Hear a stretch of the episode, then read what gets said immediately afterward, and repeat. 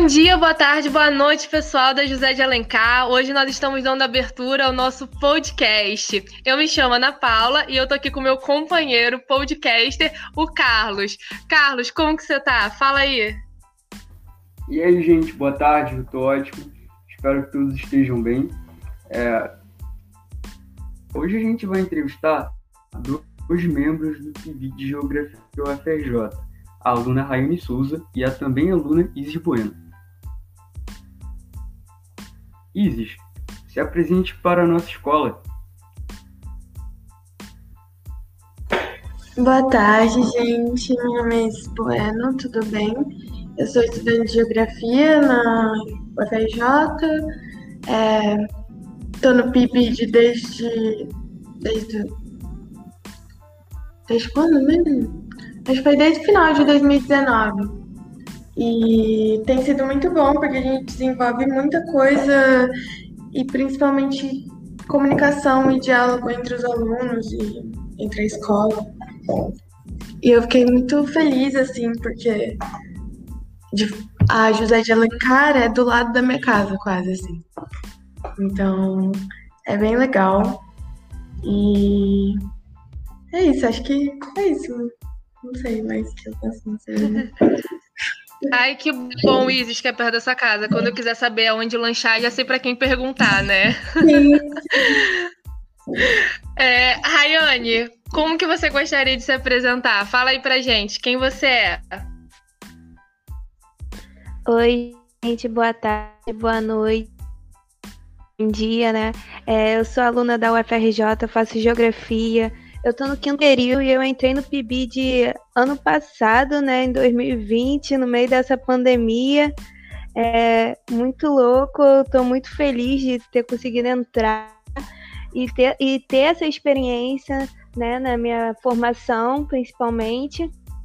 E tô doida para que acabe logo essa pandemia louca e poder aglomerar com o pessoal da José de Alencar.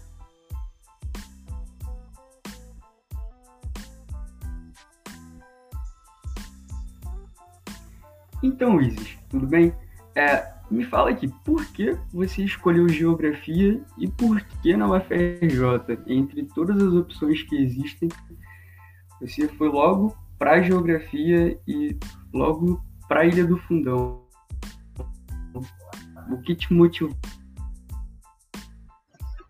É, eu morava em Cuiabá na época que eu terminei o ensino médio e eu achava que eu queria outra coisa só que pro final do ano eu fui percebendo que eu gostava muito da aula de geografia, eu sempre gostei assim de ensinar, não ensinar no sentido de eu gostava de explicar as coisas para as pessoas. Eu não, não era o tipo de pessoa que se irrita quando tem que explicar uma coisa várias vezes.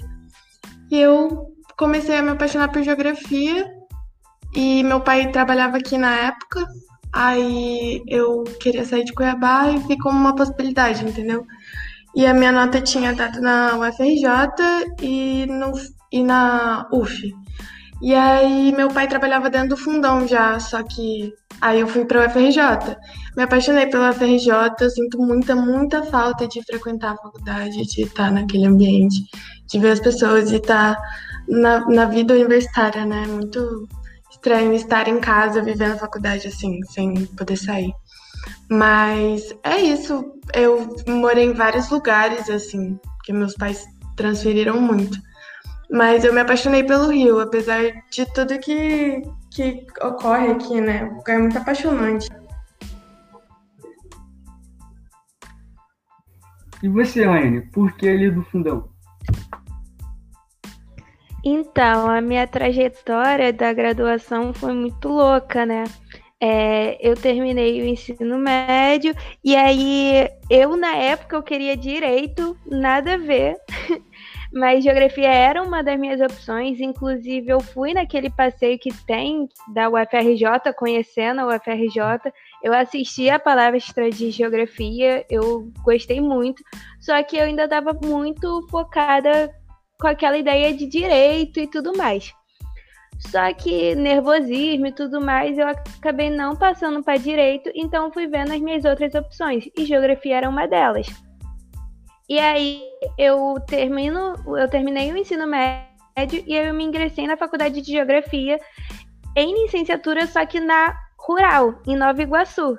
Então eu fui para Nova Iguaçu, eu ia e voltava todo dia daqui do Rio de Janeiro e eu ia lá para Nova Iguaçu fazer é, geografia. E lá só tinha licenciatura. Era de manhã curso de licenciatura em geografia. Então eu fui e assim, a geografia me achou, sabe? É, eu me apaixonei pela geografia, eu me apaixonei por todos os debates que tem dentro da geografia. Eu me apaixonei também pela licenciatura, eu adoro as matérias de educação. Então, todo esse a, a faculdade que me fez me apaixonar pelo curso mesmo, porque eu entrei, tipo, sem saber se era aquilo que eu queria mesmo. É, e aí depois eu vi que eu estava muito cansada indo e voltando de Nova Iguaçu, então eu fiz de novo o Enem e aí eu vim para o UFRJ, que era mais perto da minha casa. É super interessante essa questão da, das indefinições, né? Quando a gente sai do ensino médio, sempre fica aquela dúvida do que, do que fazer, qual profissão, qual curso escolher. E estou muito feliz que você tenha se encontrado dentro da geografia. Agora, então, Rani, o que você espera fazer com o curso de geografia depois que se formar na área profissional? É, o curso de geografia é bem diferente da prática, né, em sala de aula, o que às vezes tem muito amigos nossos que são super desanimados com a faculdade, porque a gente, o pessoal entra achando que é uma coisa e às vezes se decepciona. Eu, no meu caso, como foi ao contrário, eu entrei e me apaixonei, então eu sigo muito plena. Mas é, eu vejo que, assim, eu, eu me inspiro em professores que eu tive, professores que me ajudam, que me, me influenciaram a continuar a entrar na geografia mesmo. Então eu me inspiro neles na para minha prática, minha futura prática. E além de tudo que a gente aprende na, na faculdade. Por mais que a gente não vá usar aquilo literal, a gente pega assim algumas coisas que a gente vê na faculdade e a gente aplica na em sala de aula depois. Então eu, eu tento, quero tentar, né? Ainda não ainda não consegui, né? ainda não tenho minhas práticas, mas eu quero tentar sempre fazer, utilizar daqui, dos meus conhecimentos que eu estou adquirindo, tanto em questões do próprio conhecimento da geografia em si, como conhecimentos da licenciatura que a gente vê nas matérias de educação. E eu tento, eu quero tentar tra trazer sempre para as minhas práticas do cotidiano, sempre tentar fazer uma aula muito mais tranquila, uma aula muito mais fluida, por mais que todo um contexto, todo um, algo maior perante as nossas cabeças possa me desanimar, né? Porque a gente sabe, né, que tem todas essas questões por fora que influenciam, mas eu quero sempre, eu quero sempre estar tentando ali fazer a minha prática, a minha melhor prática.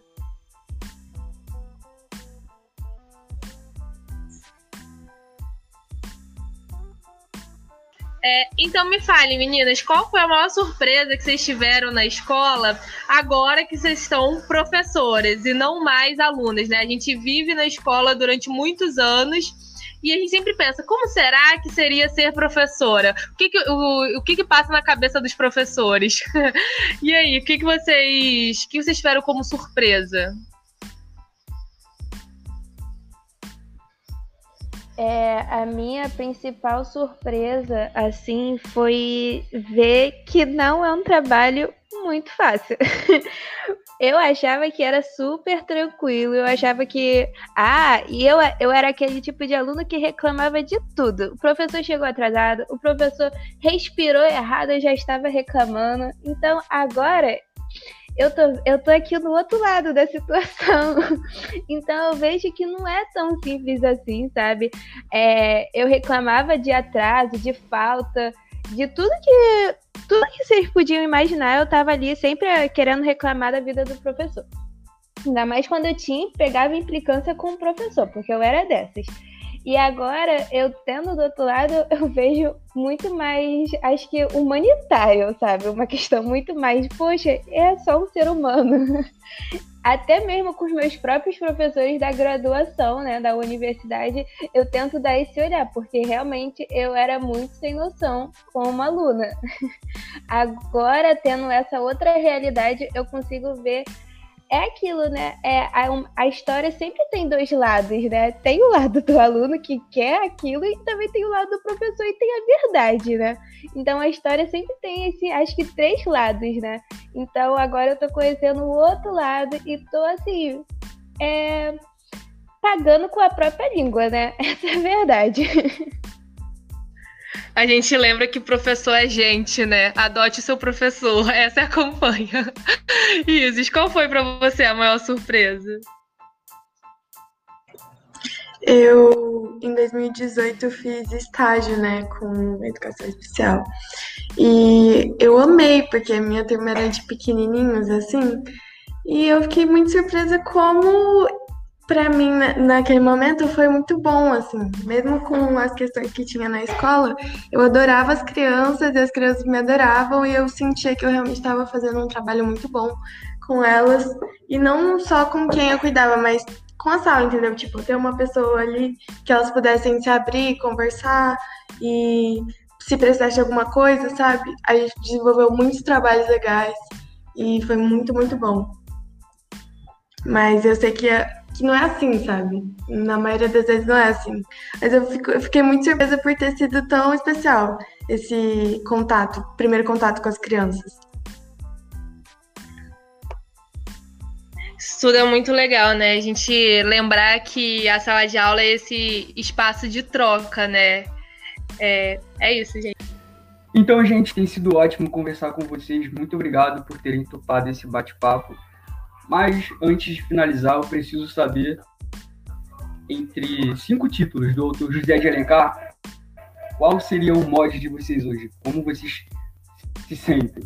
É, vocês estão mais para senhora, para a viuvinha, para o sertanejo, para pata da gazela ou para diva? Como vocês se sentem hoje? Isis? Senhorinha. Senhorinha, definitivamente. Eu acho também que eu tô numa pegada bem senhorinha hoje. é essa coisa meio trouxa, meio vingativa. Acho que eu tô bem nessa. Com essa chuvinha aqui que tá Sim. hoje. Acho que esse, esse é meu modo de hoje.